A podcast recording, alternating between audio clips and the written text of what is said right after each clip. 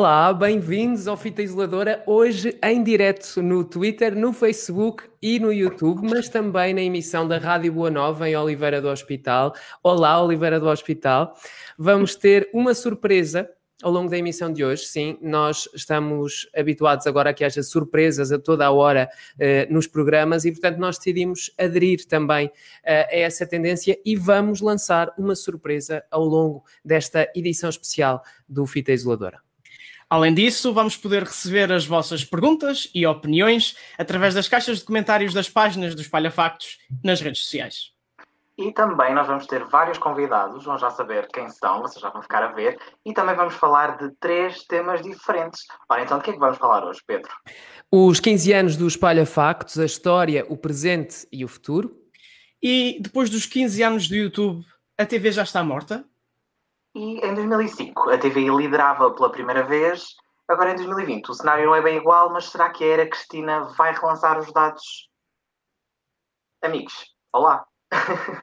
Olá! Olá!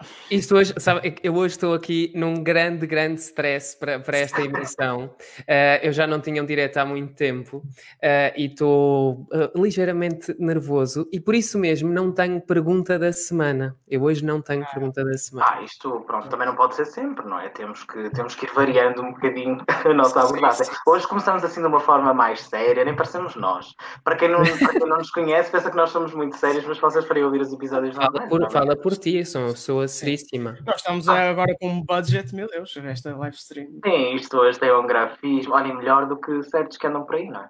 É verdade. Eu não sei se repararam, os nossos espectadores, que o grafismo uh, inicial desta emissão compara a realidade de 2005 com a realidade de 2020. Foi aqui um trabalho de grande investigação histórica para conseguirmos preparar. Nós descobrimos cada grafismo. bomboca de moda dos anos 2000, meu Deus. Sim, especialmente aquela primeira comparação Fátima Lopes no 5 10 horas e ali no Fátima, não é?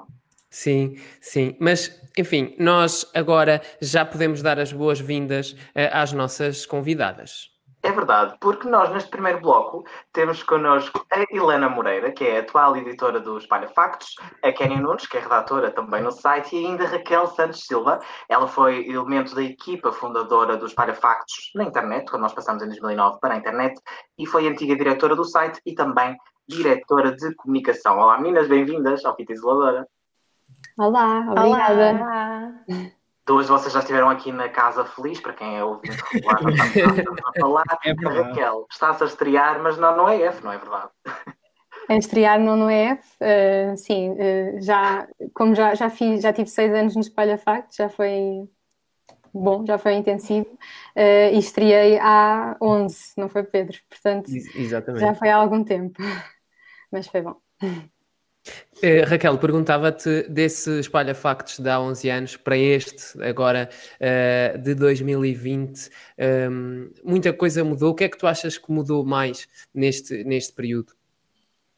Eu acho que essencialmente mudaram as pessoas e, e, isso é bom, não é algo negativo, pelo contrário, é, é, o facto de haver renovação das gerações que estão a, a compor o site hoje é, é, ótimo e é um sinal de que o projeto está vivo e cada vez mais e está sempre em construção e sempre em crescimento, e isso é, é um, é um fator muito positivo. Acho que o mundo mudou, uh, bastante desde, desde essa altura. Eu lembro-me que em 2009 não havia, havia Facebook, mas pouca gente utilizava, por exemplo. Uh, depois houve o boom do Facebook e hoje em dia já praticamente poucas pessoas usam o Facebook, ou pelo menos da nossa geração. Uh, portanto, logo aí temos uma, um fator de mudança também muito relevante e que ajudou também os espalha-factos a crescer mais na comunicação uh, e foi aí também que, que, tive o meu fim, digamos assim, no espalha-factos. Um fim que é um até já sempre, mas de qualquer forma foi, a minha despedida foi mais aí um, e, e, e, acho que foi importante também dar esse passo de começar a fazer a comunicação mais a sério do Espalha Factos, que é algo que agora também continuam a fazer muito bem, portanto uh, só tenho a dar os parabéns ao Espalha Factos também por isso, por ter sabido evoluir uh, e crescer e adaptar-se também ao mundo uh, e continuar a ir para as curvas e a crescer cada vez mais e, sem, e, e, olhar para o futuro sempre com, com uma coisa positiva e pronto, no fundo é isso. Oh. Helena, uh, a, Helena ah. está, a Helena está no Espalha Factos há algum tempo, é editora. Um, o que é que tu dirias sobre, sobre esta evolução? Olha, para já quero dizer que estou na equipa há 5 anos e, e, desde que comecei como uma pequenina redatora, uh, devo dizer que aprendi muito, cresci muito. De redatora passei a editora de uma secção que eu também me diz bastante e, e hoje estamos também numa, num, num, formato muito diferente e fomos capazes de nos adaptar um, a isso. E é um orgulho enorme pertencer a esta equipa, porque é uma equipa de gente muito talentosa, uh, muito bonita e muito profissional, sobretudo. E é um gosto enorme ver, ver, ver que todos crescem desde que começam até, até ao final. E lá está, como a Raquel dizia, é sempre um até já. Portanto, nós nunca nos despedimos desta casa e isso é muito bonito. Portanto, acho que é, é sempre uma, uma mudança, qualquer que seja, que, que apareça nos espalhafatos, é sempre fruto do, do nosso trabalho e, e isso também é muito bonito de se ver. E ainda falta a Kenya, que também é redatora no Espalha Facts, também já participou a alguns episódios do Fita. Olá, Kenya. Olá, é verdade.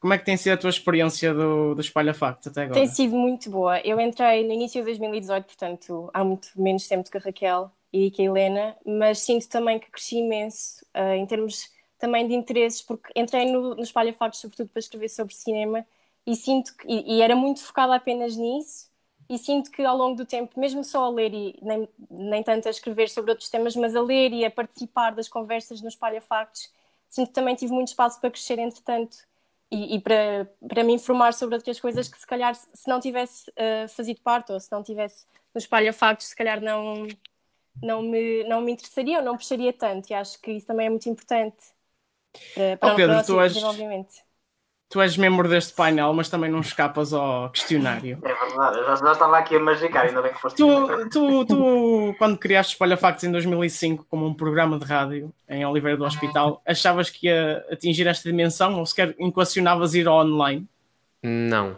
Um, em 2005, quando, quando eu criei isto, a ideia era muito basicamente uma. Eu tinha muita vontade de fazer alguma coisa no jornalismo. O meu pai tinha tido uma rádio pirata e eu tinha muitos ciúmes, muita inveja de não poder ter essa experiência uh, e, portanto, eu queria fazer a rádio até porque hum, achava que grande parte das pessoas que eu via como referência no jornalismo, uh, quer escrito, quer de rádio, quer de televisão, tinham também começado cedo e, portanto, eu via na rádio uma forma de começar a fazer coisas e, por outro lado, de responder a uma coisa que eu achava que era um problema, que era não há uh, informação para jovens nestes mídias tradicionais e, portanto, eu vou tentar fazê-lo. E, e, foi assim que eu fiz. Não pensava no online, não pensava na verdade em muita coisa. O que eu pensava era: eu tenho aqui uma plataforma onde posso chegar a pessoas da minha idade e mostrar que é possível estar informado sem ser de uma forma chata, e daí, e daí o formato Espalha Factos original, misturar as notícias com a música. Uh, porque o que eu senti era que se fosse só notícias, as pessoas da minha idade não iam ouvir, então acabava por ser ali um digest entre música e notícias. Um, depois, mais tarde, uh, é que comecei a sentir que o online era um passo natural. Uh, até porque eu já tinha tido algumas experiências antes com pequenos sites de televisão e de música. Também era uma altura em que começava a ganhar uma força diferente, esta coisa dos blogs, dos sites, não é? Exatamente, exatamente. Aliás, Espalha Factos, o, o, programa de rádio chegou a ter um pequenino blog ainda antes deste site, onde, onde eu punha um bocadinho o repositório uh, dos vários conteúdos do programa. Um, e depois comecei a sentir que todo o conteúdo que era produzido ao longo da semana devia ter uma plataforma e devia ser potenciado, e portanto decidi passar para o site, lancei um tweet a pedir uh, colaboração, ou seja, quem é que gostava de fazer aqui um site sobre música, cinema uh, e, e, televisão? Um, felizmente apareceu muita gente, apareceram umas 10 ou 15 pessoas, a Raquel uh, foi, foi uma delas, o Pedro Zambujo, que está na RTP agora também, muitas outras pessoas que, que na altura quiseram participar, um, e foi assim que nós começámos, para aí com umas 10 pessoas, e depois fomos, fomos avançando, avançando, avançando, a certa altura começámos a perceber que éramos lidos por muita gente, começámos a ter mais cuidado com, com o que escrevíamos. Mais tarde, pá, aí três anos mais tarde, dois anos mais tarde, entidade reguladora para a comunicação social obrigou-nos a registarmos como órgão de comunicação social. E pronto, foi, foi esse caminho que, que nós fomos fazendo, um, sempre tentando dar o melhor. Nós temos um bocadinho, às vezes, a necessidade de lembrar às pessoas que nos leem e que nos seguem que nós não somos um órgão de comunicação social a tempo inteiro, ou seja, ninguém que está no Espalha Factos tem no Espalha Factos a sua profissão. Embora nós tentemos também manter a exigência tão elevada como se realmente estivéssemos um, a tempo inteiro. Ainda para ti, Pedro, tu estavas à espera, lá está, quando começaste aqui há 15 anos, primeiro na rádio, depois na internet, foi ganhando alguma traçãozinha, estavas à espera que chegasse ao ponto onde os Parafactos está hoje?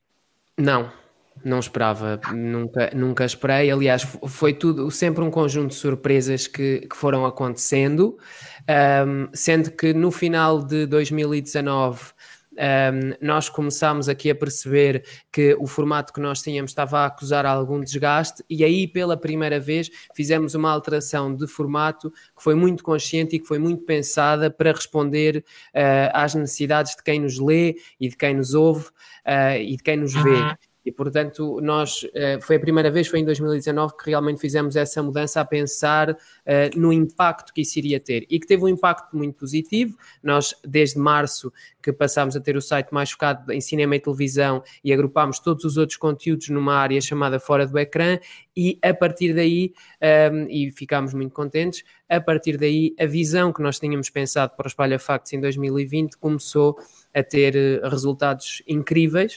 Uh, e quando eu digo resultados incríveis, é uma ligação ao nosso público que nós não tínhamos antes, uma comunicação do nosso público connosco que nós não tínhamos antes, e nós sentimos cada vez mais que temos aqui uma audiência cativa e que estamos a fazer uma coisa que é importante que é fazer informação sobre entretenimento, nomeadamente sobre televisão e cinema, de uma forma séria, de uma forma ponderada, sem ceder um, a, certas, a certos, em, em, certos limites que para nós são invioláveis, e, e, isso é bom para nós mostrarmos que é possível fazer jornalismo sobre entretenimento, sobre cultura, sobre televisão, de uma forma calma, de uma forma séria. Estes são conteúdos que são leves, um, mas o facto destes conteúdos serem leves não tornam menos sério aquilo que, que nós estamos a fazer.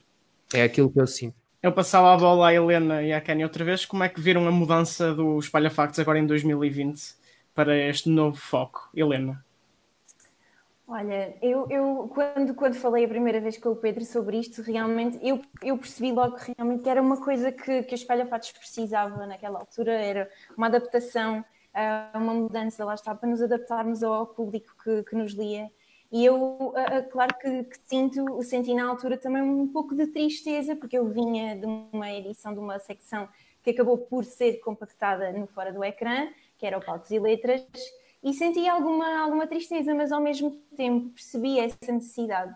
E acho que termos essa capacidade, como eu dizia há pouco, de nos apercebermos que, que, que temos que nos adaptar, que temos que mudar, sermos capazes de não estarmos aqui a tempo inteiro e mesmo assim fazer com que a mudança resulte e nos traga os resultados que nós queríamos uh, ter e por isso daí termos decidido essa, essa mudança é, é, realmente, é realmente muito bom. E pronto, e abracei, abracei esta mudança com, muito, com muita garra, com muita vontade e, e acho muito giro que mesmo depois de toda esta mudança e, e, de todos estes anos, são, são 15 anos onde houve uma linha crescimento muito grande, começou muito pequenino, acabou, nós temos resultados atualmente que se calhar nem nós esperávamos, apesar de trabalharmos para isso todos os dias, uh, nem nós esperávamos conseguir atingi-los. E, e, pronto, isso é, é, é, é, um grande orgulho, mas ao mesmo tempo mantemos essa honestidade desde o dia 1 e eu acho que quem entra amanhã na nossa equipa não pensa que, olha, este bando de miúdos ou Sim. Estão aqui e fingem que sabem fazer tudo e mais alguma coisa e são a última bolacha do pacote. Não, nós queremos sempre aprender mais, queremos sempre transmitir os nossos ensinamentos. Quem chega de novo acho que percebe isso, percebe que o Espalha Fatos começou como começou e, e, e atingiu os resultados com, com muito trabalho e, e, dedicação. E isso é, é muito chique, porque ninguém nunca se sente excluído nem se sente mal e, e acho que percebem muito bem aquilo que nós todos percebemos desde estejamos aqui há 11, há 15, há 5 anos, há um, há um mês, hum. é, é, sempre, é sempre igual.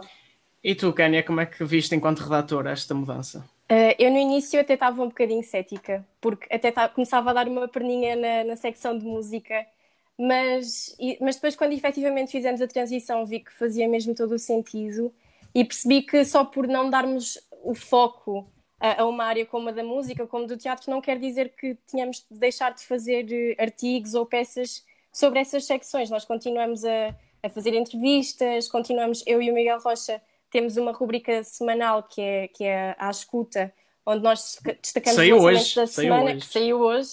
E, e pronto, e acho que no início, como disse, estava um bocadinho triste até, mas acho que fez todo o sentido e não quer dizer. E, e o facto de nós não uh, termos compactado as outras secções não quer dizer que deixemos de falar sobre elas e, e continuam a ser tão importantes como as outras. Sim. Estamos mesmo quase a terminar. Raquel, antes de irmos embora, também cá por te perguntar um bocadinho na mesma lógica. Tu lá estás, já falavas isto um bocadinho há, há pouco, mas estavas aqui mais no início, mas agora isto quase deu aqui uma volta a 180 graus, mas ao mesmo tempo nem por isso. Então, como é que tu viste estas novidades, estas, novos, estas novas abordagens que, que os Parafactos têm feito aos seus conteúdos? Eu acho que é um pouco o que o Pedro diz, faz parte também de, do foco, que, que é não deixar de expressar demasiado. Hum, o que é o propósito do site. E o site, quando começou, até tinha, não tinha tantas áreas como tinha antes desta mudança, mas já tinha a música também. Um, e, mas o foco sempre foi mais o cinema e a televisão, e sempre foi aí também que conseguimos ser mais diferenciadores, talvez, e, e, ter conteúdos mais relevantes para o nosso público. Um, eu queria só, só depois terminar também falando um bocadinho da minha experiência, claro. uh, que, é, que, é, importante o que a Helena disse, que nós estamos sempre a aprender e sempre a querer trabalhar para chegar mais longe, e é muito interessante a questão de sermos um bando de miúdos, se calhar começou assim, e éramos um bando de miúdos. Eu tinha 17, o Pedro tinha 18, quando começámos no site, claro, ele era mais novo quando começou na rádio, mas um, quando começámos, se calhar tínhamos ambições que fomos até mudando e também fomos nós mudando com o site. Uh, eu, quando comecei no Espalha Factos, queria ser jornalista e foi nesse sentido que comecei a escrever. Claro, comecei com o Pedro também na parte de direção, porque ele precisava de um apoio na gestão das equipas, no recrutamento, etc. Mas um, queria mesmo era escrever sobre cinema, sobre televisão, sobre literatura mais tarde. Uh, só que aos poucos também fui percebendo que não era a área que eu queria seguir profissionalmente e então fui mudando o foco, o meu foco uh, para a comunicação e quando começámos a fazer a comunicação dos Palhafactos eu também estava nessa, nessa área e permitiu-me a mim experimentar coisas novas que, que não tinha possibilidade de experimentar noutro sítio porque estava na faculdade e não tinha ainda não podia ainda trabalhar uh, no que gostava e, e, isso é muito importante nós no espalha factos podermos usar no fundo o espalha factos como um laboratório e testarmos aquilo que nós gostamos e irmos também mudando com ele e crescendo Uh, e percebendo o que é que gostamos mais. E isso é, é, muito positivo e não quer dizer que o façamos com menos profissionalismo só por causa disso. Uh, pelo contrário, vamos percebendo o que é que gostamos e vamos unindo a pessoas que também têm o mesmo gosto que nós e vamos crescendo e aprendendo muito. E pronto, eu só espero que continuem, as pessoas que estão nos Espalha Factos atualmente continuem a sentir isso e a crescer e a experimentar uh, e, e que corra tudo bem daqui para a frente. Infelizmente, nós estamos mesmo quase a acabar. Nós ficávamos aqui o dia todo a falar sobre o EM, porque é, é assim o quanto nós gostamos. Mas, Helena, Kelly e Raquel, muito obrigado por terem estado aqui neste Fita Obrigada. Obrigada. Obrigada. É sempre um gosto receber-vos e esperamos ver-vos mais vezes por cá. Claro que sim. Obrigada. Obrigada. Beijinhos. Adeus, Beijinhos. obrigado. Adeus. Isto, isto hoje. Isto hoje, isto hoje vai ser uma animação, porque nós vamos ter gente a entrar e a sair nesta É emissão. verdade. Isto, isto hoje é que é a casa feliz Exato, está sempre a rodar. Não, não Exatamente. podemos deixar de referir aos nossos, aos nossos ouvintes e espectadores que hoje nós temos vídeo, isto parece uma coisa muito inédita, que nós estamos a receber e a ler os vossos comentários, portanto, através das redes sociais, onde está a Uhum. ser transmitido, vocês podem deixar os vossos comentários e as vossas perguntas. Já temos aqui algumas, Pedro, não sei se queres ver se temos aqui alguma coisa. Sim, é, é verdade, é verdade. Já temos uma primeira pergunta do, do Fábio Silva. Ele pergunta se o Espalha Factos eh, vai ter um canal de televisão. Ahm, Negociações. Quem sabe, quem sabe, quem sabe. Nós eu não acho- revelámos nada. eu acho que, eu acho que Nós forma como um como, dia de espalha factos e depois logo vemos. Sim, o dia de espalha factos. a forma como correr a emissão de hoje poderá ser uma espécie de piloto para, para um futuro canal de televisão, quem sabe. Olha, E nós depois temos aqui outra pergunta do Emanuel Ribeiro. Ele diz que nos segue no Spotify, no Facebook e no nosso site. Obrigado, Emanuel. Nós vamos ter aqui uma pergunta dele sobre streaming, sobre aqui a alteração no, no mercado de conteúdos. Nós vamos voltar a essa pergunta mais à frente, até porque Sim. noutros blocos aqui deste episódio especial vamos poder falar melhor uh, sobre isso. É já mesmo a seguir, podemos até saltar então para a pergunta e para o segundo segmento. Pouco mais de meio ano antes da chegada do Espalha Factos, nasceu o site que mudaria a forma como usamos a internet para sempre, o YouTube.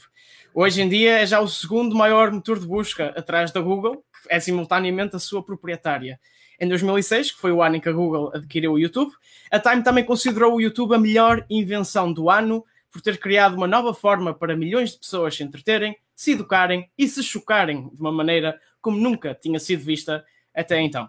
Atualmente, os youtubers são estrelas, alguns deles com milhões de espectadores dentro e fora de Portugal, claro. E a par dos youtubers surgiram os influencers, entre outras redes sociais, como o Instagram e o Twitter. Para falarmos... É, é, nós também, de certa forma, nós somos influencers, não é? Portanto, claro. Para falarmos disto uh, melhor, temos connosco José Moraes, publicista na Notable, a agência responsável por representar nomes como Pedro Teixeira, Rita Pereira ou uma tal de Cristina Ferreira. Nunca nem ouvi falar. Nunca ouvi falar dela. Foi também diretor de Espalha Factos e redator dos sites Bola Amarela e Shifter. José, bem-vindo de volta ao Espalha Factos. Olá, olá, muito obrigado pelo convite e parabéns desde já ao Espalha Factos. Obrigado. Obrigado. E ainda temos o Diogo Marques, gestor de marca e de experiência do leitor no Espalha Factos, e claro, o nosso especialista em tecnologia. Olá, Diogo. Olá, tudo bem? Tudo lá. Bom, eu começava. Isto é uma pergunta que pode ir para os dois, mas começo pelo José. É possível hoje ser-se uma estrela sem ser simultaneamente um influencer? Ou, aliás, os dois termos, de certa forma, já querem dizer a mesma coisa? Olha, uh, é possível, é possível ser-se uma estrela sem ser propriamente um influencer. Agora, eu acho hoje em dia muito difícil ser-se uma estrela sem se ter qualquer tipo de presença uh, online. Uh, acho, isso, acho isso completamente impossível. e antigamente, antigamente, há uns anos, o modus operandi da criação de uma figura pública era ter bastante protagonismo no ecrã, ou então na rádio, ou eventualmente uh, em jornais, e depois passar e, e alavancar essa, essa, popularidade para as redes sociais, uh, hoje em dia já começa a ser ao contrário. As pessoas hoje em dia já se estão muito a conhecer nas redes sociais, uh, e é a televisão, ou é a rádio, ou é os jornais que estão neste momento a recorrer a esses influencers digitais para os transpor então para a televisão. temos inúmeros casos. temos inúmeros casos na televisão, mais recente até é o, por exemplo, o Conguito, que, que começou no YouTube, que é a plataforma que nós estamos aqui a discutir, um, começou no YouTube muito novo, uh, deu-se a conhecer na, nas redes sociais e lá está mais especificamente no YouTube. Entretanto, começou a trabalhar no Mega Hits uh, e neste momento é um dos apresentadores do The Voice. Portanto, é uma, é uma prática que está a ser cada vez mais adotada uh, e o Diogo Cristiano é outro exemplo, a Mafala Castro é outro exemplo. portanto, existem muitos apresentadores e muitas das figuras de maior relevo hoje em dia na televisão ou na rádio começaram na internet. Portanto, é uma prova de como hoje em dia essa, essa forma de criar estrelas uh, se, está, se está a alterar. Uh, até porque hoje em dia nós temos youtubers portugueses de tecnologia. Um, por exemplo, o Nuno Agonia é um youtuber português uh, com conteúdos criados em Portugal que tem mais de 1,4 milhões de seguidores, penso eu são números completamente astronómicos para a realidade, para a realidade do nosso país.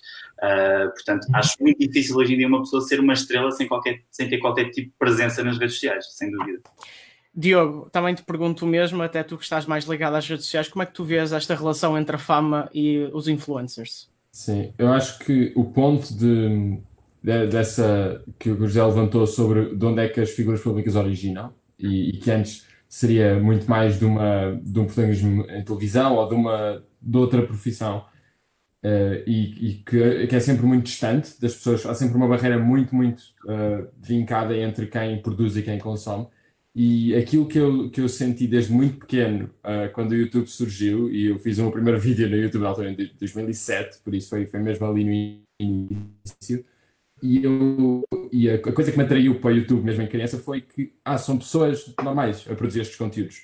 E, e por exemplo, tem, tínhamos os primeiros youtubers americanos assim grandes, tipo Smosh e Nigga Higgles, eram aquilo era tudo filmado no quarto com uma produção assim, tipo Baratex, de uma câmara, uma câmara rasca do pai, coisas desse género. E parecendo que não, esse ambiente low-fi e essa proximidade era grande parte, a autenticidade que isso trazia fazia tanta diferença e fazia quase todo o conteúdo televisivo parecer falso e parecer artificial, por comparação. A certo ponto, o canal mais subscrito, se não estou a errar, era o do Ray William Johnson, que era só Sim. ele no quarto a reagir a três vídeos da internet, não é? Sim, é um ótimo exemplo, porque, aliás, porque esse formato, género, havia várias, várias versões dessa ideia do America's Funniest Home Videos e, de, e em Portugal também tínhamos uma série de coisas semelhantes no, no, no jornal e na, nos, nas, no verão e coisas assim. Mas o William Johnson basicamente conquistou a internet e, e os vídeos que ele mostrava tornavam-se assim, os proto-memes da altura, em que ele mostrava um vídeo e esse vídeo bombava de certeza. Era, era assim quase 100%. E, e, era aqui, e no início era mesmo a parede do quarto dele e era assim uma coisa super. Claro que depois eles levaram a parede para um estúdio quando ele se juntou à Makers, se não estou em erro, e, e, aí ficou uma coisa muito mais produzida. Mas, aquela, mas o facto de preservarem aquele ambiente de dormitório da faculdade quando já era uma produção milionária, acho que diz tudo sobre, sobre perceberem o que é o valor dessa autenticidade e exatamente o que as pessoas estavam à procura, especialmente no início do YouTube, acho que foi muito, muito isso. Falando dessa questão da, da, autenticidade, eu aproveitava também para vos perguntar aos dois. Uh, não acham que esta ligação entre a fama e a relação, neste caso a relação criada na internet entre influencers e, e seguidores, não obrigou muito mais a que as figuras públicas se tornassem pessoas multidimensionais? Nós antes tínhamos figuras públicas ou famosos que nós conhecíamos porque faziam uma coisa uhum. e, e, cuja personalidade até acabava por ser um bocadinho misteriosa, porque nós não os víamos na vida deles, víamos uh, uh, só no trabalho, nomeadamente trabalhos que os colocavam como, como celebridades. A internet obrigou a que, as, a que as figuras públicas tivessem que se posicionar, tenham que estudar até um pouco aquilo que devem ser ou não ser, aquilo que devem escolher ou não escolher. Um, eu posso começar. Um, é assim, eu acho, eu acredito que, na verdade, eu acho que as redes sociais, é curioso, estava a discutir isto ontem também com, com o grupo de trabalho. As redes sociais vieram normalizar as figuras públicas. Eu acho que isso foi, foi muito importante para elas uh, na relação que elas têm com o seu público. Porque um, aquilo que se calhar há uns anos acontecia de alguém ver uma figura pública, ver uma Rita Pereira, ou ver um Pedro Teixeira, ou ver uma Cláudia Vieira na rua, e haver toda uma imensidão de pessoas que de nada detectava essa pessoa no centro comercial, num restaurante, e essa pessoa não tinha privacidade nenhuma, Uh, isso na altura acontecia porque a relação do, dessa figura pública com o público era muito mais distante. Ou seja, nós víamos atores, atrizes, apresentadores na televisão, naquele pequeno ecrã, e nós víamos em mais lado nenhum. Víamos em, em entrevistas também uh, a sites ou, ou a jornais que, que havia, um, mas não havia esta aproximação. E eu acredito que o facto das redes sociais terem vindo aproximar tanto o público das pessoas, de hoje em dia ser tão fácil eu poder fazer uma pergunta, por exemplo, à Cristina Ferreira e a, Cristina Ferreira poder responder no Instagram, essa normalização um, veio ajudar muito a que as figuras públicas fossem, entre aspas, normalizadas. Uh, agora, como é óbvio, houve uh, uma necessidade e houve uma obrigatoriedade de quem até então apenas tinha de se preocupar com o seu tempo de antena na televisão e quis, uh, enfim, potenciar a sua imagem e quis juntar-se às redes sociais, houve, como é óbvio, uma curva de habituação. Uh, não existe uma fórmula mágica para ser uh, influenciador ou para se ter uma presença uh, certa ou errada nas redes sociais. depende muito do tipo de pessoa. Há pessoas que escolhem mostrar, digamos, não queria muito bem dizer uma personagem, mas há pessoas que escolhem mostrar uma faceta da sua personalidade nas redes sociais e essa é uma faceta, não é a sua inteira personalidade. Uh, há muitas pessoas, por exemplo, falando do meu caso, há muitas pessoas que me perguntam se a Cristina Ferreira é realmente assim, uh, tão expeditada uh, no seu dia a dia como é na televisão. Como é óbvio, ninguém é animado 24 horas por dia. ela, quando está no seu trabalho enquanto apresentadora, tem aquela postura, é natural que depois, fora das câmaras, seja um pouco mais calma, mas não significa que na televisão aquilo seja uma personagem criada, simplesmente é uma faceta da personalidade na televisão e quando está fora do ar é outra faceta, uma espécie de equilíbrio, um, porque ninguém consegue ser a mesma pessoa, entre aspas, o, o tempo inteiro. Uh, portanto, é óbvio que teve de haver uma, uma adaptação por parte da, das pessoas na, na junção às redes sociais. Um, mas acredito que cada pessoa se adaptou da maneira que conseguiu e depois também consoante a maneira que se adapta, consoante aquilo que mostra, vai acabando por construir o seu público, que pode ser completamente diferente nas redes sociais, que é, por exemplo, na televisão. Mas o, o, do lado do público também, isso não poderá ter, ter também tido um efeito no sentido das pessoas às vezes quase que cobrarem aquela pessoa para ter uma posição sobre determinado assunto. Uhum. Ou ser, ou, por exemplo, isso que até estavas a dizer, de a pessoa ser assim e não ser assim 24 horas por dia, e as pessoas parece que querem que a pessoa seja assim. Não há também uma, uma influência muito grande aqui do lado do espectador. Diogo, tu, enquanto espectador, também. Sem, sem dúvida, eu acho que hoje em dia, e acho que foi uma referência que já fizeram, enquanto que antes um músico era simplesmente um músico, lançava um álbum dois em dois anos, fazia uma tour e basicamente era isso, e umas entrevistas, agora um músico é toda uma figura e toda uma, uma personagem que, que tem de se debruçar sobre qualquer evento da atualidade e que tem de ter uma opinião sobre tudo.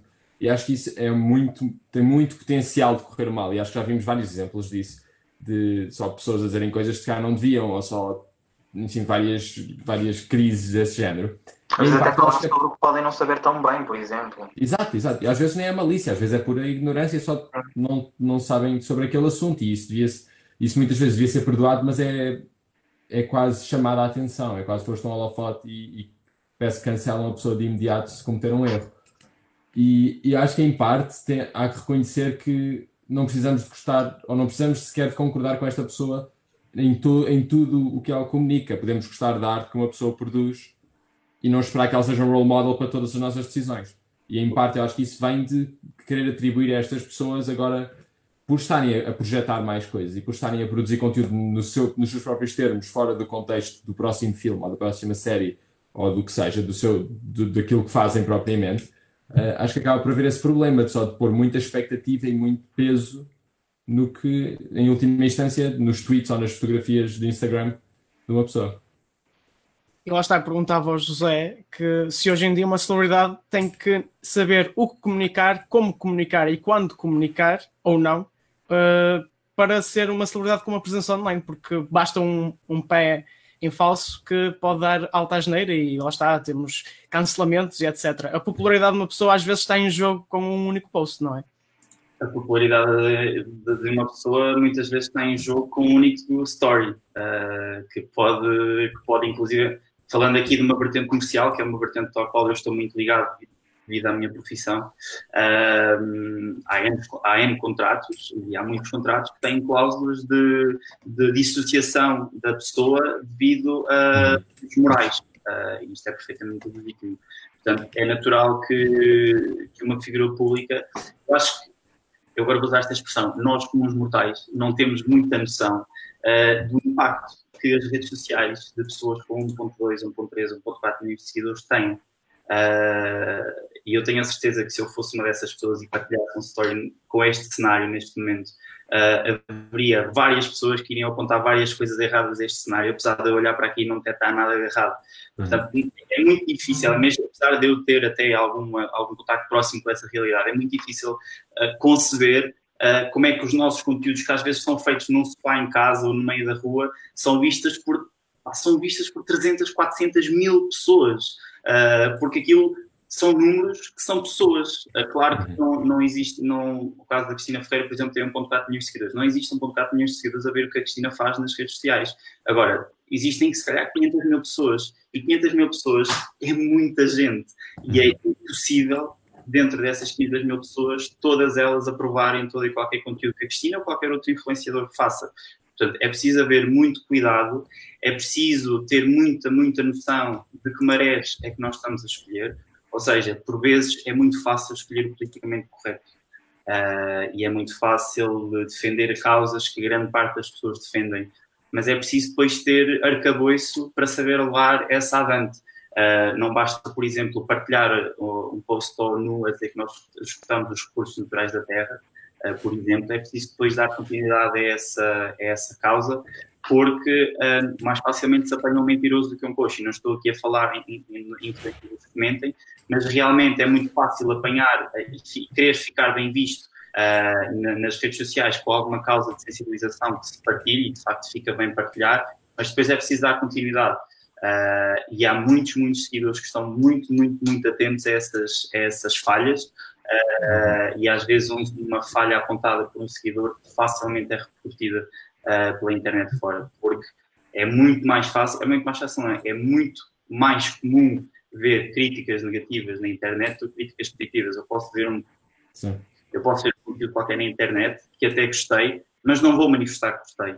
No entanto, se eu vir um conteúdo na internet de que não gostei, eu vou manifestar que não gostei. Eh, eu, eu, individualmente não o faço, ou raramente o faço, mas há muita gente que faz isto, há muita gente que, que realmente parece um, que ajuda a, a, criticar, a criticar os conteúdos. O negativo é mais forte que o positivo nas redes Sim. sociais. Sim, Sim completamente. É, é, é, as pessoas estão sempre à procura daquele detalhe para, para apontar grande, uma, uma, boa parte das vezes até podem ter a sua razão, mas grande parte das vezes não tem, no entanto está sempre lá a crítica e, e é também muito difícil, muito difícil, é, é uma adaptação que é preciso para lado do saber gerir a crítica. Eu sei que às vezes pode, podemos estar a falar simples comentários de, de Instagram ou de YouTube podem passar despercebidos e, e ok, não, não veio mal ao mundo por virem críticas, mas pensem do lado deles o que é que é, é estar por dia, uma pessoa se calhar passar 12, 13 horas a gravar um vídeo de YouTube e depois ir às críticas e ter, ok, se calhar tem 1200 comentários positivos, mas tem 300 negativos. Uma pessoa vai sempre ficar a matutar nesses negativos. Portanto, é preciso também ter aqui alguma força anímica para saber lidar com isso. Um, e é preciso ter muito cuidado. Quanto maior é a nossa maturidade e quanto maior é o nosso poder de influência nas redes sociais, é preciso ter muito, muito cuidado com aquilo que se partilha. Uh, e é preciso ser fiel àquilo que nós partilhamos e às causas que nós defendemos, porque é muito fácil isso tudo correr mal. Sim, eu, ia falar exatamente disso, porque a questão da escala, e acho que o YouTube foi o primeiro o primeiro sinal disso, com, com os, os, primeiros vídeos virais e com as primeiras pessoas que se destacaram desses vídeos, que o cérebro humano simplesmente não está preparado para lidar com, com uma exposição a esta escala e com claro. um fator social de milhões de pessoas, eh, ao ponto que fica só abstrato para nós. E a questão dos comentários negativos, acho que vem também exatamente isso, em que comentários ou feedback positivo nós aceitamos como se fosse a norma, mas basta haver um negativo que sobressai e que, e que fica e, e, é esse, e é esse que nós nos agarramos, mesmo se em termos proporcionais for quase insignificante. Mas vai ser aquele que vai ficar na nossa cabeça e que vai, que vai mudar isso. E até nos meus, nos meus tempos de, de youtuber, há muitos anos atrás, uh, quando um vídeo ficava um bocadinho maior, também tinha sempre essa, essa, essa questão, porque apesar de ter visualizações, depois os comentários no, na norma seriam erros, certo? Seriam coisas a apontar negativas, porque as pessoas que viram e saltaram e pronto, e, e continuaram a sua vida, não deram feedback, então eu quase que ignorava completamente esse feedback. E cheguei a ter vídeos com um quarto milhão de visualizações em que os comentários tinha alguns bons, mas tinha alguns que eram a apontar erros e que eu ficava e, e até hoje me lembrava de coisas que eu disse estavam meio off ou coisas do género. Isto foi há, há quase 10 anos atrás. Sim, antes, antes de, de, terminarmos, tinha aqui, tínhamos aqui uma pergunta no Facebook uh, e até aproveito também para, para vos perguntar se vocês se lembram de algum exemplo de algum post, story, tweet que tenha sido fatal ou tenha tido um impacto muito negativo em algum artista, etc., alguma figura pública. Muito recentes ou não? Sim, há um exemplo muito recente, uh, internacional. Uh, no caso português, teria de pensar um bocadinho mais. Assim, à primeira vista, não me lembro. Uh, mas no início da, da pandemia, a Gabriela Pugliese, que é provavelmente a maior influenciadora fit do Brasil, um, teve de apagar a sua conta de, de, de, Instagram. Estamos a falar literalmente do seu ganha-pão. Portanto, ela, ela, é uma influenciadora nativa, uh, com milhões e milhões de seguidores, uma escala muito maior do que em Portugal. A Gabriela foi diagnosticada com, com coronavírus, ela esteve infectada com o vírus, entretanto, uh, ficou, ficou curada no entanto, poucas semanas de, depois de estar curada e numa fase de total pandemia e quarentena no Brasil, a, Gabriela filmou uns stories a dar um jantar em casa. Uh, e era um jantar em casa com 5, 6 pessoas, não mais do que isso. Uh, e esses stories, esses 3, 4 stories desse get-together que a Gabriela partilhou, foram suficientes para uh, milhares e milhares e milhares de euros em contratos serem cancelados, a Gabriela ser completamente arrasada na internet pela opinião pública, ao ponto de não só a Gabriela Pugliese, como também o seu namorado, que é também um influenciador, apagarem, apagarem não, uh, suspenderem ambos as contas no, nas redes sociais.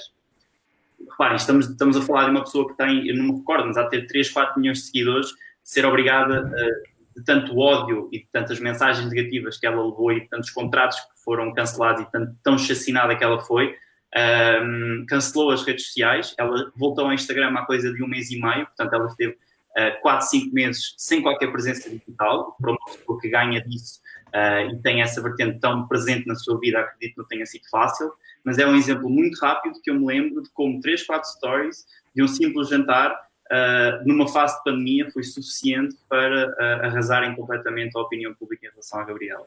Entretanto, ela já voltou, enfim, isto na internet as pessoas esquecem rápido, portanto também há essa vantagem. Uh, ela, entretanto, já voltou, já voltou novamente aos conteúdos de atividade, não deixou de ter, perdido não perdeu, mas não deixou de não ter ganho muito dinheiro nesta altura por causa disso. Um, e é um simples exemplo de como um simples deslize uh, pode completamente deitar abaixo uma carreira de influenciador, que efetivamente já se pode chamar carreira esta profissão. Um, em Portugal, assim de repente, não me lembro. Há vários casos polémicos em Portugal. Estou-me a lembrar, por exemplo, do caso da senhora lá de casa, da Judite Souza, que foi completamente chatinada na opinião pública também. E é um caso muito rápido que eu me lembro. Não estamos a falar de uma carreira de influenciadora, mas estamos a falar de um simples esposo que até eu acredito não teve qualquer má intenção da parte da Judite Souza. No entanto, uh, foi o que foi em termos de opinião pública. Portanto, era o que eu estava a dizer há pouco. É preciso ter muito, muito, muito cuidado com aquilo que se partilha, porque uh, o ínfimo pormenor pode ser completamente fatal. E às vezes estamos a falar de coisas como a senhora lá de casa, que até é um termo algo doce, mas pelos vistos foi muito mal interpretado por muita gente. Portanto, é preciso ter muito, muito cuidado. José, Diogo, muito obrigado por terem estado neste Fita Isoladora. Obrigado. Obrigado. Continuação do ótimo trabalho. Obrigado. obrigado. Era mais um tema que nós ficávamos aqui muito tempo a falar. Uh, já foi, é uma coisa até recorrente no Fita, porque isto com as redes sociais há sempre tema para discutir. Mangas. Oh Pedro, como é que vai eh, as nossas questões aqui nas nossas redes? Estamos Nós... a receber algum amor.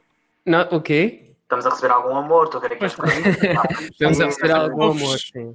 Ainda não fomos cancelados um, ehm, para já. Um, ehm, nós recebemos para já uma pergunta aqui no Facebook. Pode entrar no próximo bloco, vamos, vamos já voltar a ela. Temos também uma pergunta no Twitter que eu vou já lançar e que vamos depois apresentar com os nossos próximos convidados. Se o Espalha Factos tivesse poder de veto sobre os canais generalistas, qual programa acabaria já? É a pergunta do DMR Costa, uh, através, do, através do Twitter. No Facebook temos uma pergunta sobre conteúdos de streaming, já lá vamos, não nos esquecemos. No YouTube, para já, ainda não temos perguntas um, ehm, que eu possa introduzir na, na conversa. Vou lançar então o próximo tema.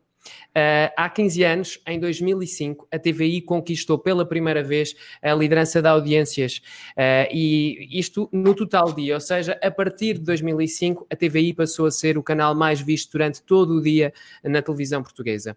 Embora o canal tenha começado a crescer em 2000 e tenha ficado com o primeiro lugar no horário nobre a partir de 2001, só quatro anos depois, isto foi um caminho lento, é que chegaria ao primeiro lugar. Na altura, as manhãs eram um território da SIC, não era com a Cristina, era com a Fátima Lopes, que foi rainha e senhora deste horário durante mais de uma década. Até porque, naquela altura, a guerra de audiências não tinha muito a ver com o daytime. E isso é também uma mudança sobre este mercado quando chegamos a 2020. Na altura, novelas como Ninguém Como Tu e Mundo Meu, ou ainda reality shows como Primeira Companhia ou o humor dos Batanetes, estavam entre os sucessos do ano no canal canal de que é. Em 2020, a TVI está a preparar uma nova investida para retirar a SIC da liderança. A SIC recuperou o primeiro lugar há 19 meses. Um, eles perderam um ponto percentual nas audiências de agosto, enquanto a TVI tem vindo a fazer uh, um caminho de crescimento. O efeito Cristina já se começou a fazer sentir no daytime e ao longo de setembro a grelha vai continuar a mudar menos de dois anos depois, será que a SIC vai voltar a amargar o segundo lugar? Nós temos dois convidados para nos ajudar a responder a esta questão. A Carolina Correia, editora de Espalha Factos, ela está em direto da praia, é, é o direto que todos nós queríamos fazer uh, neste momento. E temos, E temos também o Miguel Cunha de Santos, ele também é editor do Espalha Factos. Eu não sei se vocês repararam, mas a, a Carolina ligou o micro durante um segundo uh, e eu ouvi uh, som do mar. E foi incrível, foi incrível, foi super relaxante nesta emissão surgir o som do mar. Na realidade é o Oceano Pacífico. Temos a essa mar marítimo com a Carolina. a essa mar marítimo, isso existe. Olha, devia existir. Não, existem sons de água, bem, não vamos, não vamos entrar por aqui, não. A ASMR dava para um episódio especial de uma hora. Sim. Só sobre a ASMR. Devemos chegar lá. E quem sabe, quem sabe. Fiquem a, a, o, o, episódio piloto começa hoje com a Carolina Correia e é a praia. bem, ainda não, ainda não é ASMR. O que, o quê? Estava a dizer que ainda é essa mar, mar. Mar. Ai meu Deus. Os nossos convidados ainda não se apresentaram. Então, olá, bem-vindos, Carolina, Miguel. Olá. Olá. Muito Ora. obrigado por estarem aqui connosco. Vai, que é teu. Eu vou, eu vou, eu vou. Um, tá, nós agora já estamos no ar há algum tempo e já, já começa, já, não é? tô, já não estou tão nervoso. Porque nós estamos habituados a em direto. eu comecei assim um bocadinho a medo. Uh, e assim, vamos lá ver, estão aqui pessoas a ver-nos, vou-me comportar. Um, eu, eu começava por vos perguntar aos dois, e, e, vou deixar a Carolina começar, porque é a única senhora aqui presente neste momento. Uh, Carolina, onde é que achas que a TVI pode atacar? Quais é que são os pontos críticos que a TVI pode atacar para começar a tirar o tapete à SIC? Eu acho que o regresso do Big Brother foi uma coisa que me fez lembrar uh, 2005 e foi uma das coisas que também na altura os fez começar a vencer.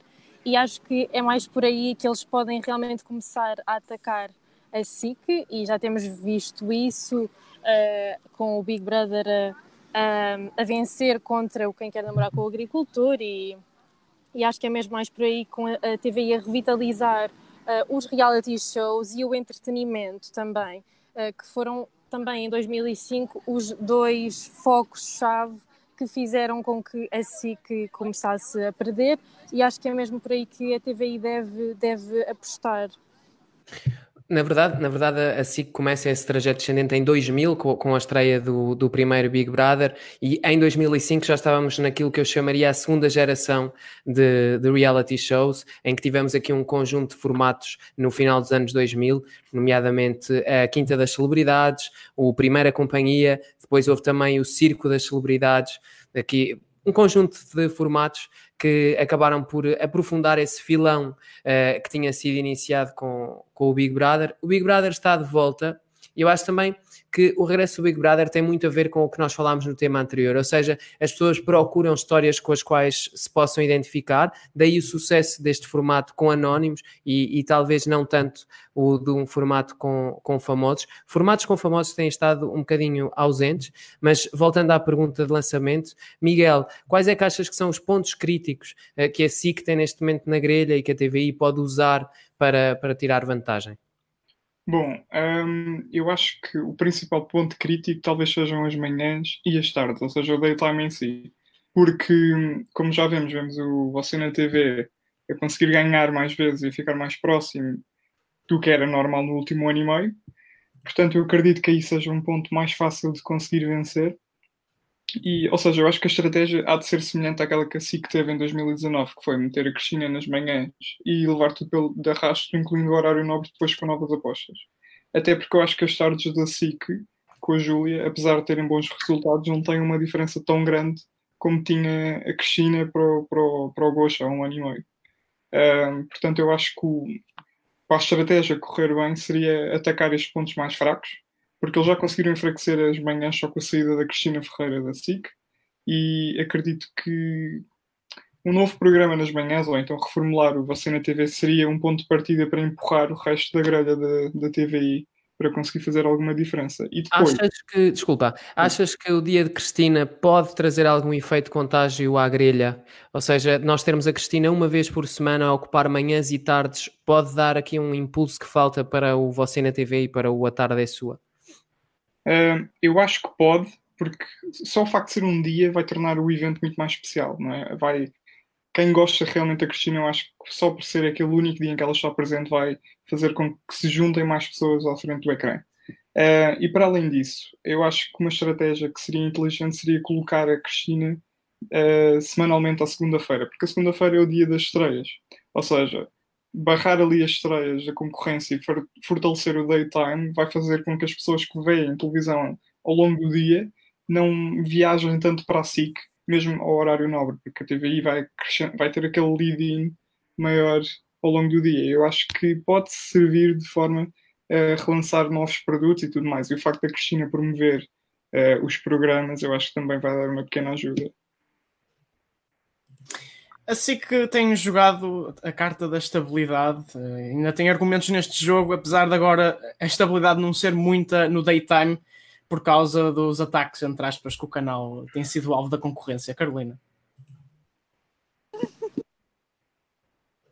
eu acho que sim, já, já, já. Eu acho que uh, a SIC tem, tem tido uma jogada muito segura, sim, muito estável, mas uh, eles também viram-se um, assim um pouco de mãos a abanar, sem saber muito bem o que fazer, e o que eles conseguiram fazer agora, uh, neste tempo rápido, com o Casa Feliz, acho que foi bom, foi um sucesso, mas eu gostava mesmo muito de ver um novo programa nas manhãs da SIC, e acho que faria todo o sentido, visto que a TVI de certeza também vai ter algo diferente. E gostava que, acho que seria inteligente para eles talvez apostarem uh, num, numa nova cara ou apostarem numa nova figura ali no daytime para também serem inovadores e não estarem só atrás do que é que a Cristina faz ou não faz. Miguel, essa renovação poderia ser importante para distinguir do que tem sido feito para trás? no daytime, ou seja, com os programas. Sim, sim, sim. Com o Carolina estava a falar. Sim, eu acho que sim. E eu acho que aqui há umas semanas nós tivemos aquela experiência de ter a, a Diana Chaves sozinha nas manhãs e a Maria Botelho também do outro lado na TVI. Eu acho que isso foi, foi novo e foi fresco e trouxe algo diferente, porque a verdade é que nos últimos anos nós temos sempre tivemos tido sempre as mesmas pessoas. Era a Cristina Ferreira, ou a Júlia Pinheiro, ou a Manuela Lisgocha. E acho que é bom ter pessoas novas e que tragam ideias novas. O problema que eu senti foi que eram pessoas nos programas de outras pessoas. E acho que o facto de fazer um programa ser um sucesso, eu acho que principalmente este tipo de programa em daytime, é preciso que o programa tenha algum tipo de identidade da pessoa que o apresenta. Eu acho que isso foi algo que a SIC fez, que foi colocar o programa da Cristina, o programa da Júlia, o programa do Baião, e agora de um momento para o outro temos a Casa Feliz, que é assim uma manta de, de retalhos, o Você na TV, que já não é bem o Você na TV que era há dois anos atrás. E eu acho que essa novidade, essa reformulação que é precisa, pode trazer novas pessoas para verem os novos programas que ambos os canais apostam. Eu aproveitava para fazer a próxima pergunta. Um, há, neste momento há uma pressão muito elevada um, para, para os dois canais, ou seja, para a SIC segurar a liderança e para a TVI conseguir chegar-se à frente. Eu acho que neste momento a TVI tem uma enorme pressão, que é uma pressão também autocriada, não é? Que é a grande expectativa daquilo que a Cristina vai poder fazer. Um, ela própria coloca essa pressão e acredito que coloca essa pressão a si própria. Um, o Nuno Santos prometeu liderança em 12 a 18 meses, a Cristina Ferreira fala em mudanças intensas a partir do, do mês de janeiro. Um, eu perguntava-vos se vocês acham que a fasquia está muito elevada uh, ou se realmente a TVI pode fazer este turnaround mais cedo do que, do que esperamos.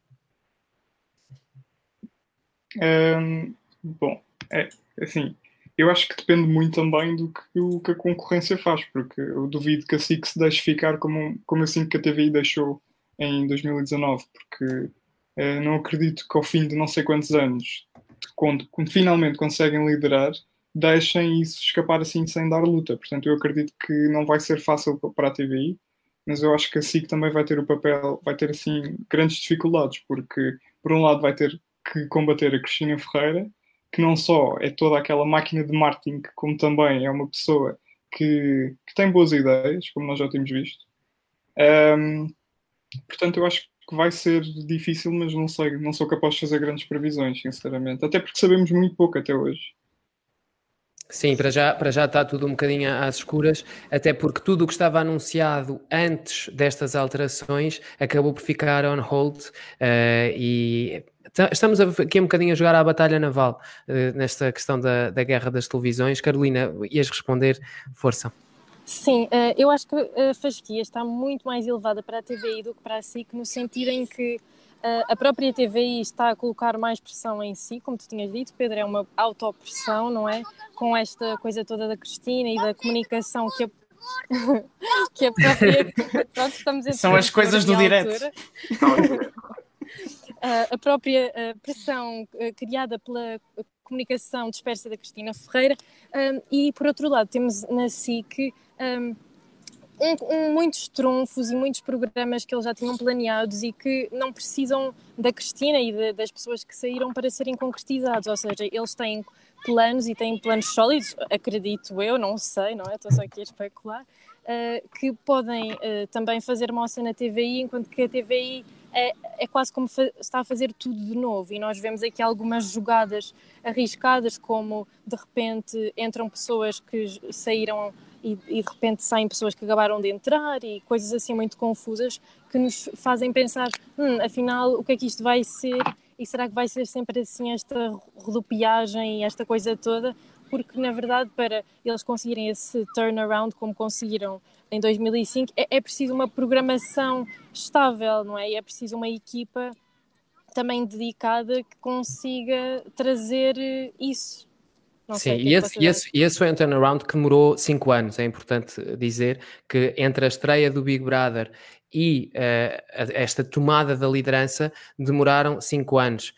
Um, e, portanto, pode ser um processo realmente bastante gradual e 12 a 18 meses, que é o prazo neste momento posto pelo Nuno Santos, é, é real, parece realmente um prazo apertado, mas o, o mercado televisivo está também muito mais instável um, do que na altura, ou seja, as alterações de audiências são um bocadinho mais aceleradas e a diferença entre os canais, um, sendo agora maior do que era nessa altura, porque a SIC e a TVI estiveram muito próximas, com distâncias até às vezes de décimas nas médias anuais durante aqueles anos, eram canais que estavam a jogar em cotas de mercado uh, superiores a 30%. E neste momento estão a jogar uh, entre os 20% para a SIC e os 15 para a TVI. Portanto, é muito menos gente aquela que está em disputa um, neste momento.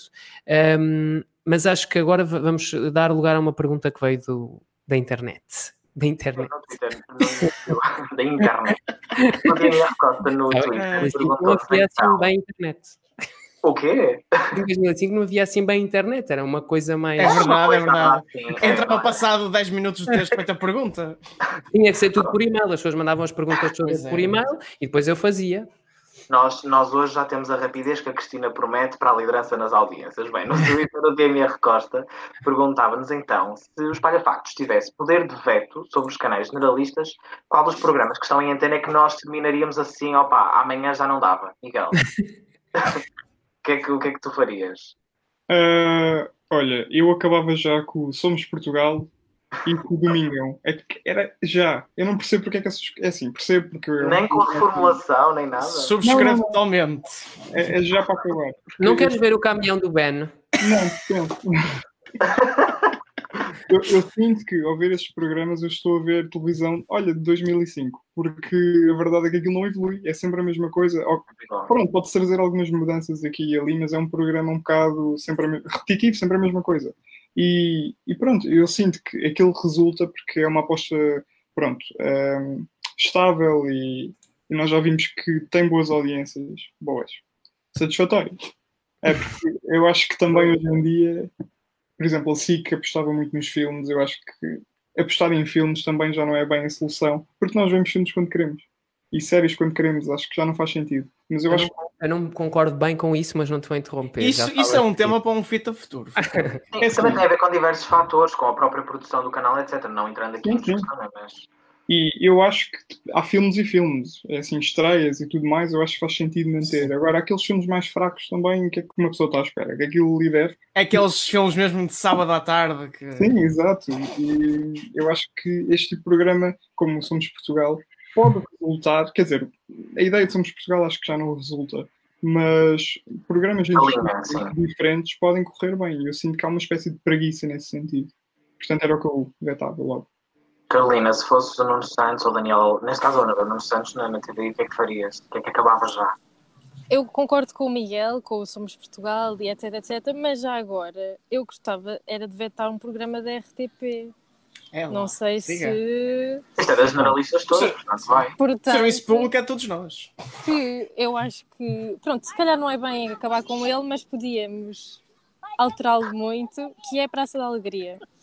Que eu acho que já está completamente datado, já não faz sentido algum, está-se lá a encher e. E não compete é, é, com é, os não, rivais, não é? Exato, não, não está ali a fazer nada. Era logo tchau. Por acaso essa é uma questão que é uma questão que eu acho muito interessante, que é qual é o sentido que faz o serviço público ter programas como a Praça da Alegria uh, ou a Nossa Tarde, que são programas que cronicamente têm maus resultados, sendo que também são formatos que não acrescentam grande coisa ao daytime, ou seja, não são formatos que são muito diferentes daquilo que as privadas fazem. Em muitos casos são formatos que são parentes pobres um, desses formatos. Uh, e, e, realmente eu, eu, acho que é uma questão válida. O que é que o serviço público está a fazer ao oferecer uh, versões marca branca daquilo que, que, os privados têm no ar? Sim, no fundo, porque acaba por ser sempre um bocadinho, lá está, é como tu dizias, é mais do mesmo. E eu sinto que eles acabam por querer apenas e só marcar aquele espaço, pronto, é este tipo de programas que, dão, que costumam dar esta hora, então nós vamos ter um também para ter convidados, histórias e não sei o quê. Enquanto lá está, nessa perspectiva do serviço público, de poder incluir um tipo de públicos diferentes e agradar um número muito maior de pessoas, que é um bocadinho esse o objetivo. Podíamos ter aqui programas de facto diferentes, não precisavam de ser completamente o oposto, não é? Podiam ser uhum. programas aqui que, que, fizessem parte desta linha do daytime, mas diferentes no formato para não ser só mais do mesmo, as histórias e os concursos, é quase sempre a mesma coisa nestes horários. E isto é, vai, só, não alongando muito, mas já falamos disso até nos episódios passados, quem não nos conhece não ouviu, mas quem costuma ouvir sabe, um, de, de facto nós podermos aprender muito com, com outros países, o que eles fazem, porque durante o dia nem sempre a fórmula precisa de ser o dá aquele programa, depois damos as notícias, depois damos uma novela, depois damos o programa e acaba-se por ser sempre a mesma coisa. E podíamos ter programas diferentes mesmo durante o dia, podíamos, eu acho que tem que ser aos poucos essa mudança, e se ninguém começar também nunca muda. E a RTP, por exemplo, poderia ser um impulsionador disso, nós temos programas de, sei lá, de jogos, por exemplo, aquelas coisas, jogos, todos os jogos mais simples, mas durante o dia, não estou a lembrar agora de formatos específicos, mas coisas diferentes que de facto durante o dia podiam resultar muito bem, que não fossem só aqueles programas com a fórmula típica portuguesa que agora quase que se tornaram um hábito e acabam por ser sempre o mesmo em todos os canais, todos os dias. E agora até começa quase a ser ao fim de semana também, não é? Se há estação que consegue ter um caráter mais experimental, eh, é a RTP, porque a RTP, lá está, não é propriamente, não está a fazer competição direta, está a fazer serviço público e por isso isso não, permite ter uma maior inovação nos formatos, ter mais ser mais arriscada no que faz. E de facto, eu, eu estávamos a falar há bocado da, da renovação da televisão portuguesa, a RTP está numa posição única para ser ela a, a impulsionadora dessa a renovação. Criar estas, estas mudanças, eles não precisam de. E sequer provavelmente não vão ficar acima nas audiências da SIC ou da TVI, mas isso não significa que não possam fazer coisas diferentes. Dando aqui um exemplo muito rápido, mesmo ao fim de semana eu sinto que acontece o mesmo. Há sempre agora os novos programas da tarde da TVI hoje está a dar um especial da novela e acaba por ser um programa igual ao que estão a fazer aos sábados. Amanhã vamos ter Somos Portugal. Acho que na semana passada eu liguei na RAI, no canal italiano, e eles estavam durante a tarde toda a transmitir diversos concursos, eram repetições por causa da pandemia, mas de concursos musicais e coisas que aqui são só tipicamente de sábado à noite e aqueles grandes eventos. E são concursos tão simples, mas que estavam, sei lá, a dar às três da tarde. Enquanto que isso era impensável, tem que ser um programa daqueles no estúdio, ou então lá Sim. fora. Então podia haver aqui espaço de facto de manobra bastante diferente.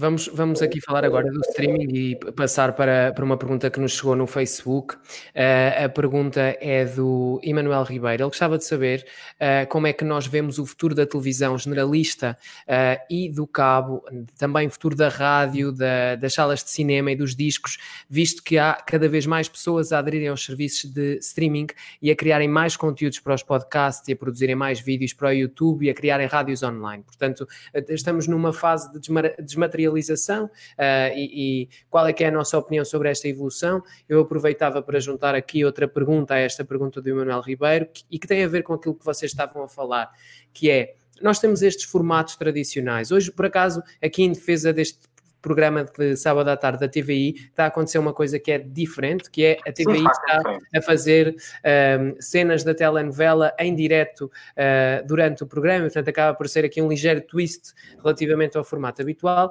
mas será que a televisão generalista em Portugal desistiu de uma certa fatia do público. É que estes programas de sábado à tarde, estes programas de domingo à tarde, são programas pensados para uma fatia de público que tem mais de 55 anos.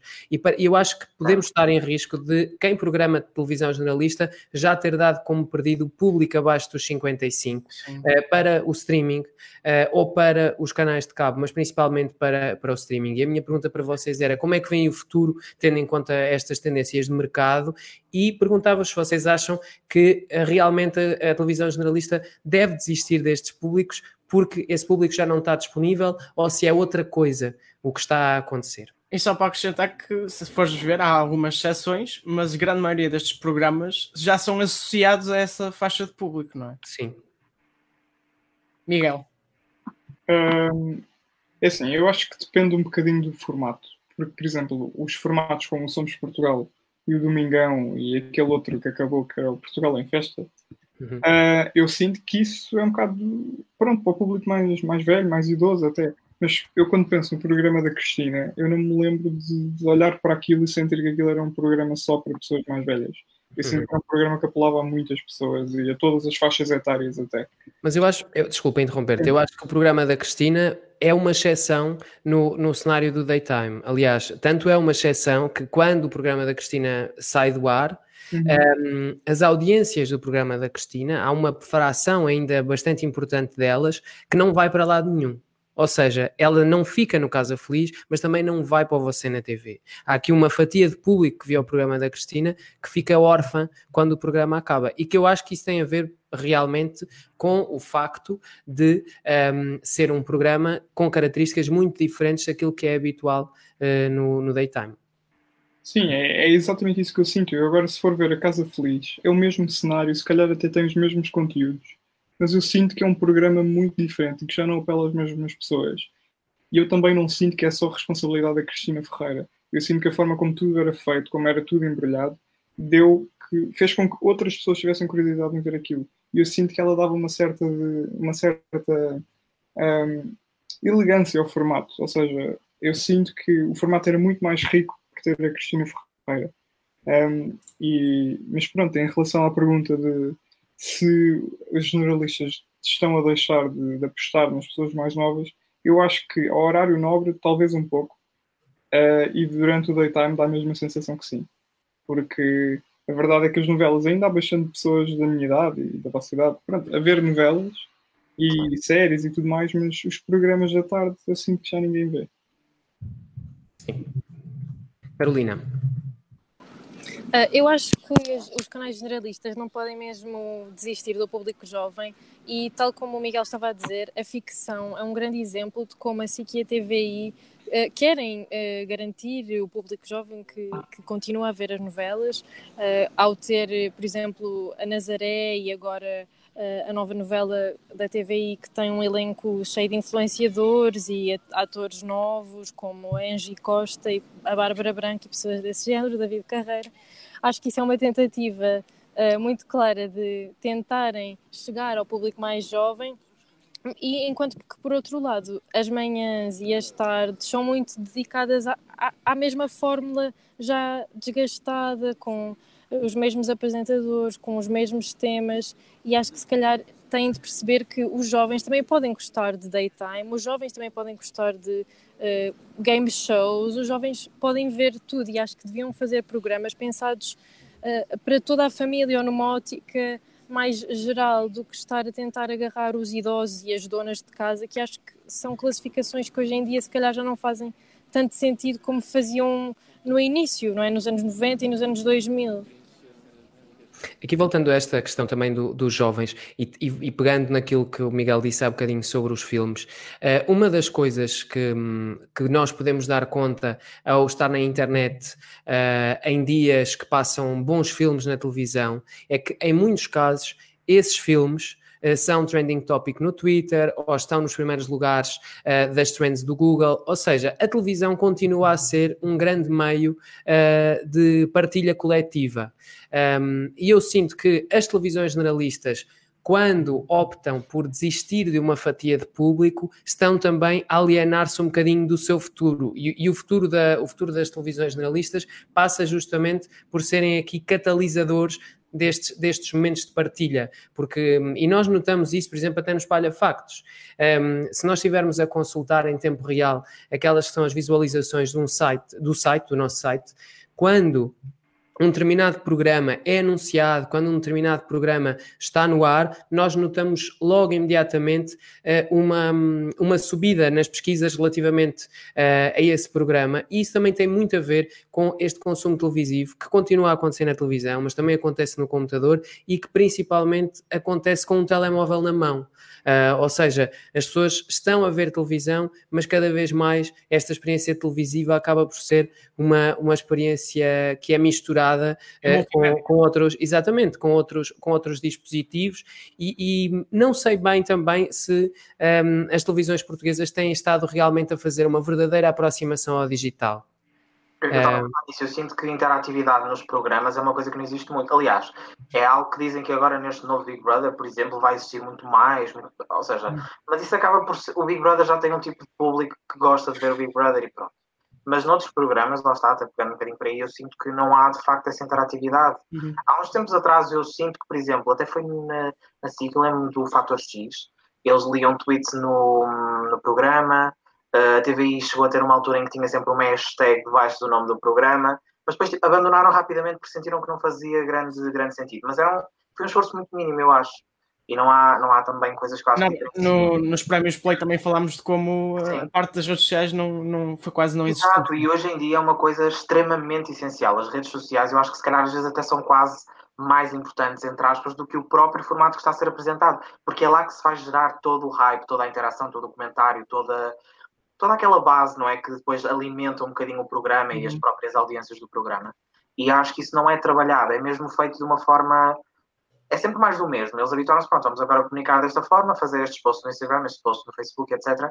E não há diferencial, não há interatividade. E hoje em dia, principalmente a camada mais jovem, mas não é só a camada mais jovem, a camada dos nossos pais, às vezes até dos nossos avós, agora já estão até ligados ao Facebook, principalmente as pessoas mais, mais com mais idade, mas no Twitter, no Instagram principalmente, até agora no TikTok, seja o que for, um, acho que podia de facto começar a haver uma, uma aproximação muito maior, porque é uma camada que hoje em dia está com uma força cada vez maior e não há, ainda não há assim, uma aposta muito grande nesse aspecto. E podia de facto ser uma ajuda para trazer de volta essas pessoas que gostassem de, ok, eu uso tanto estas redes e agora também há um programa na televisão que sabem que a televisão é óbvio e costumam ver algumas coisas, que agora está ligada a isto, se calhar vou ver, se calhar vou gostar. E podia também ser alguma, trazer alguma diferença. E uma, uma das formas do, dos canais de televisão não se deixarem ultrapassar uh, pelos serviços de streaming é eles próprios também terem serviços de streaming. A RTP, obviamente, já tem a RTP Play. Assim. Fala, Fala-se que assim que vai ter uh, serviço de streaming, e aliás estou muito curioso para isso e para ver que tipo de conteúdos é que eles fazem. Tem que ser conteúdos diferentes, não pode ser um conteúdo da SIC Daytime e espetar lá, não é? Tem que ser uma coisa própria. Eu acho que eles também são capazes de trazer algumas, alguns produtos mais antigos, que eles também tiveram aqui algumas Sim. novelas, algumas coisas com sucesso. Isso acaba por resultar, mas lá está, não é tudo, não é? Eu, eu acho que uma grande aposta num serviço de streaming de um canal de televisão pode ser bom tanto para o canal de televisão e também para a própria criatividade um, do canal. Mas pronto, isso aí ainda estamos numa fase muito inicial. Sim. Falando agora de outras coisas, nós temos uma última pergunta uh, dos nossos seguidores.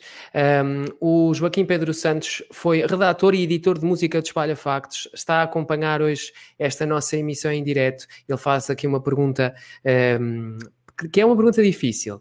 Caso a TVI falhe, quem dirá à acionista Cristina que tem de abandonar o, o barco na direção de entretenimento. Cristina Ferreira deve entrar com 2,5% uh, do, do capital da, da média capital, uh, agora nesta, nesta nova venda que foi, que foi anunciada uh, ontem. Uh, como é que vocês acham que pode ser esta relação entre Olivia, aliás, Cristina Patroa e Cristina Diretora?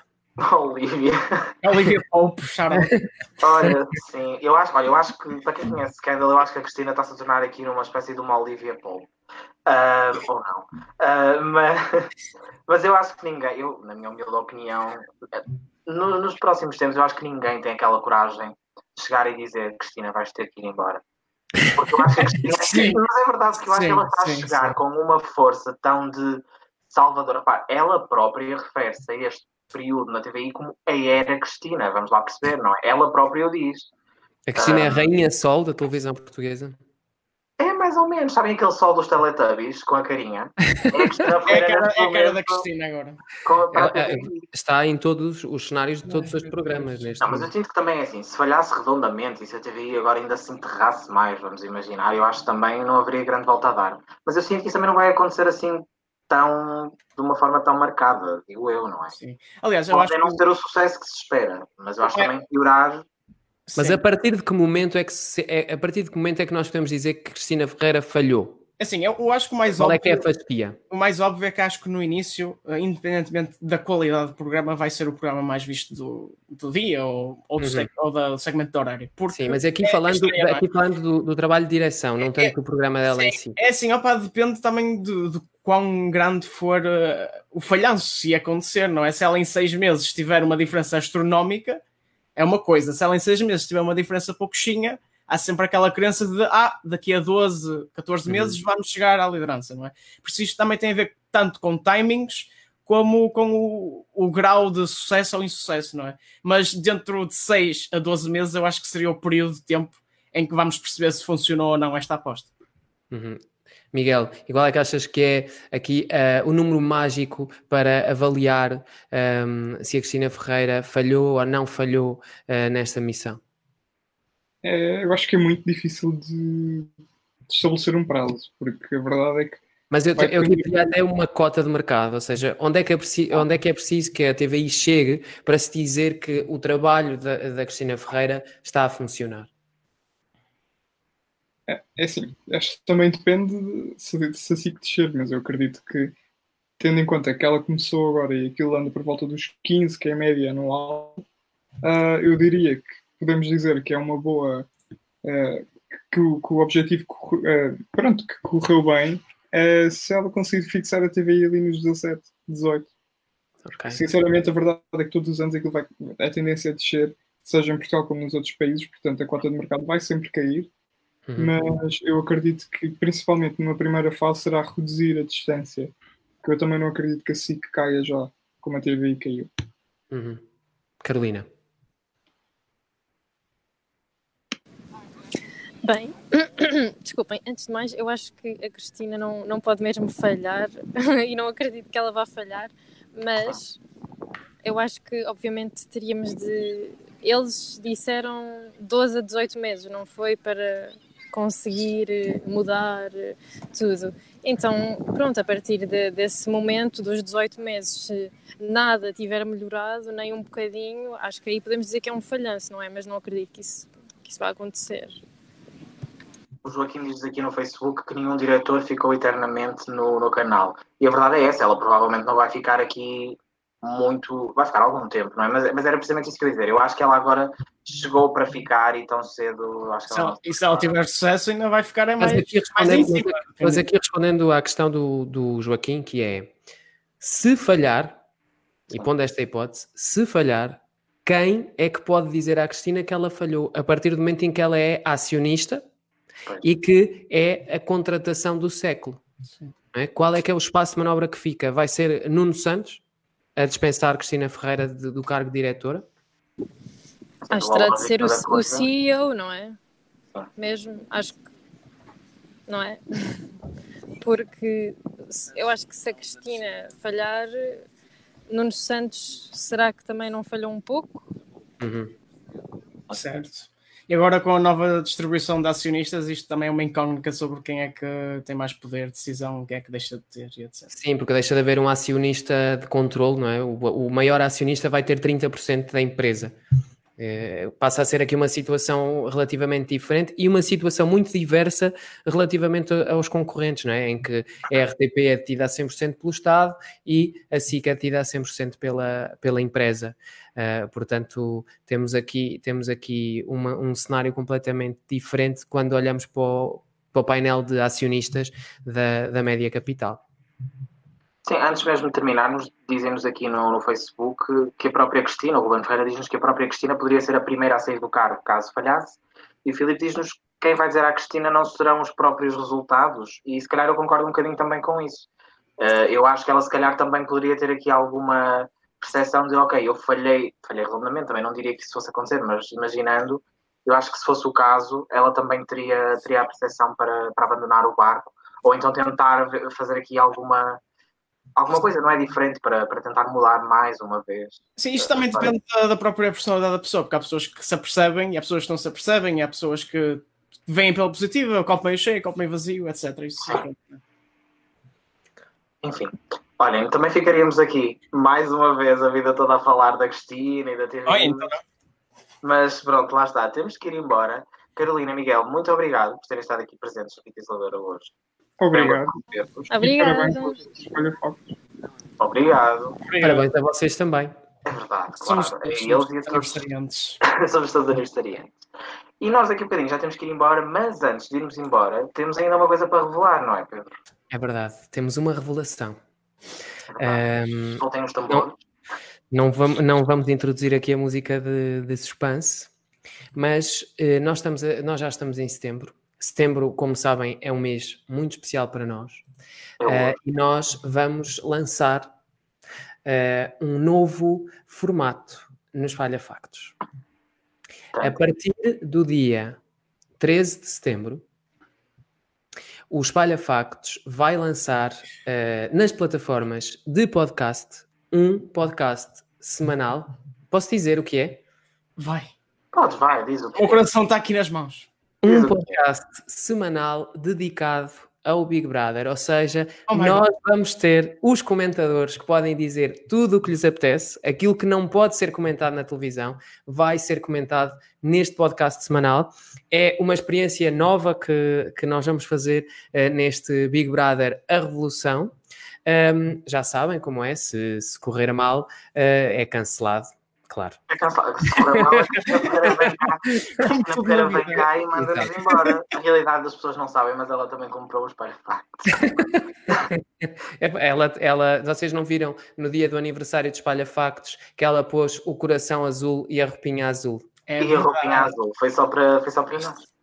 Nós vamos dar mais novidades sobre este especial Big Brother no próximo episódio do Fita Isoladora, que irá para o ar no próximo sábado. Vocês, se só hoje estão a ouvir o Fita Isoladora pela primeira vez, neste caso também a ver nas redes sociais, podem seguir, um, seguir nas, nas nossas várias plataformas de, de podcast, onde este episódio também vai ficar. Exato, este episódio fica disponível no Spotify, na Apple Podcasts e todas as outras plataformas que costumamos usar e ouvir também outras coisas para além do podcast, não é verdade, Tiago?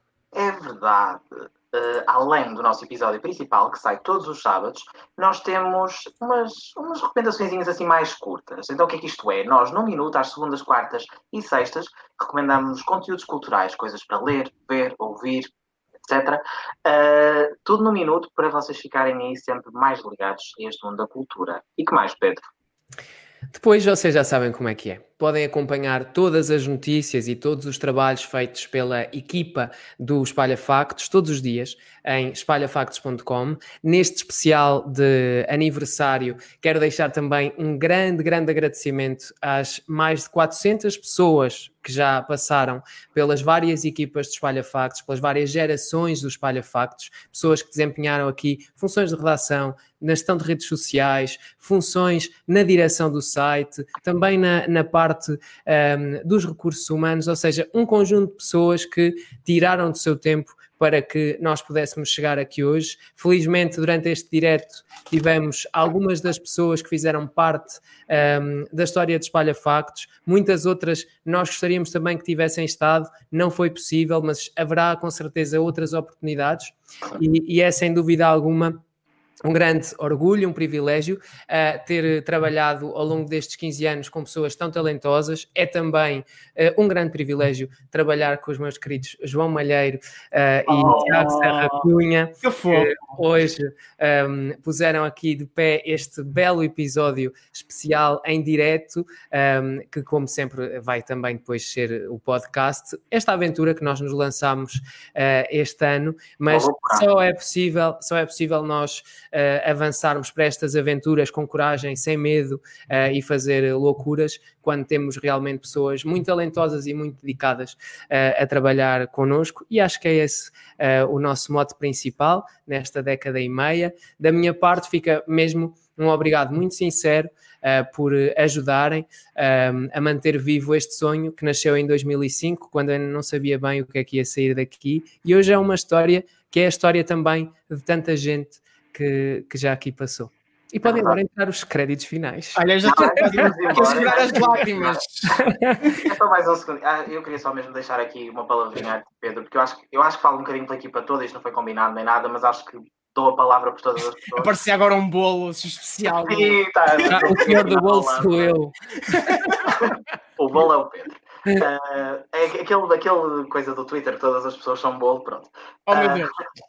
não, falavas em, pessoas, falavas em pessoas talentosas e que marcam, que marcam a vida e o percurso dos outros, e acho que não.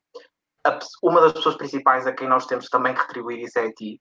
És uma das pessoas mais talentosas, provavelmente todos nós conhecemos, e acho que quando, quando digo falo também por todos, e agradeço mesmo estes passos em que criaste, porque falavas em arriscar, e isto foi um bocadinho que tu fizeste.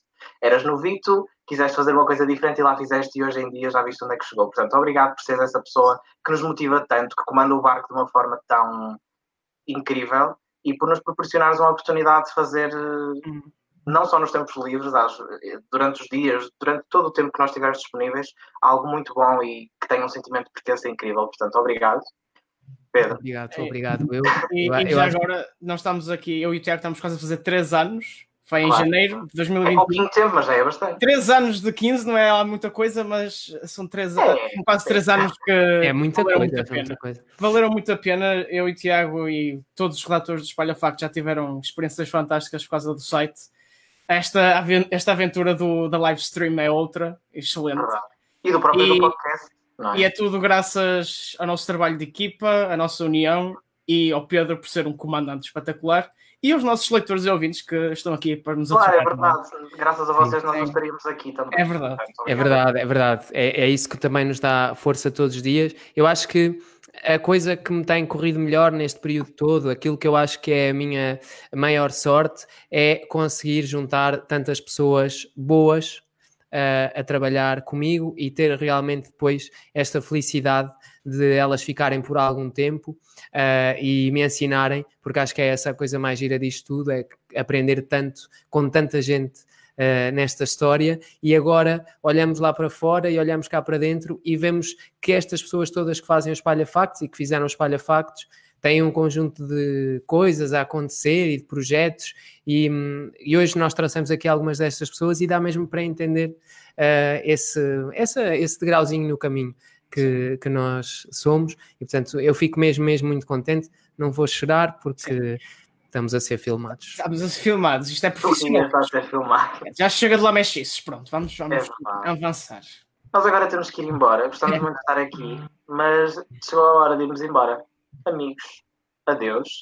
A todos os que nos estão a ouvir já sabem, se não conhecem, se ainda não ouvem o Fita Isoladora, vão subscrever-nos nas vossas aplicações Sim. de podcast, ou então fiquem atentos ao site, que nós todas as semanas anunciamos sempre quando sai um novo episódio, as redes sociais, etc. Portanto, fiquem desse lado que vão, tenho a certeza que também vão gostar e que vai valer a pena. E vem aí muitas outras surpresas para além do Big Brother, é preciso Vem muitas coisas boas. Obrigado a todos. Adeus, obrigado. Adeus até um dia. Tenho pena, mas não posso mais ficar, diria o novo acionista da Cozinha. é verdade. Vamos mesmo embora, que senão já vamos entrar aqui no segmento. Bom, amigos, adeus, até para a semana. Até para a semana.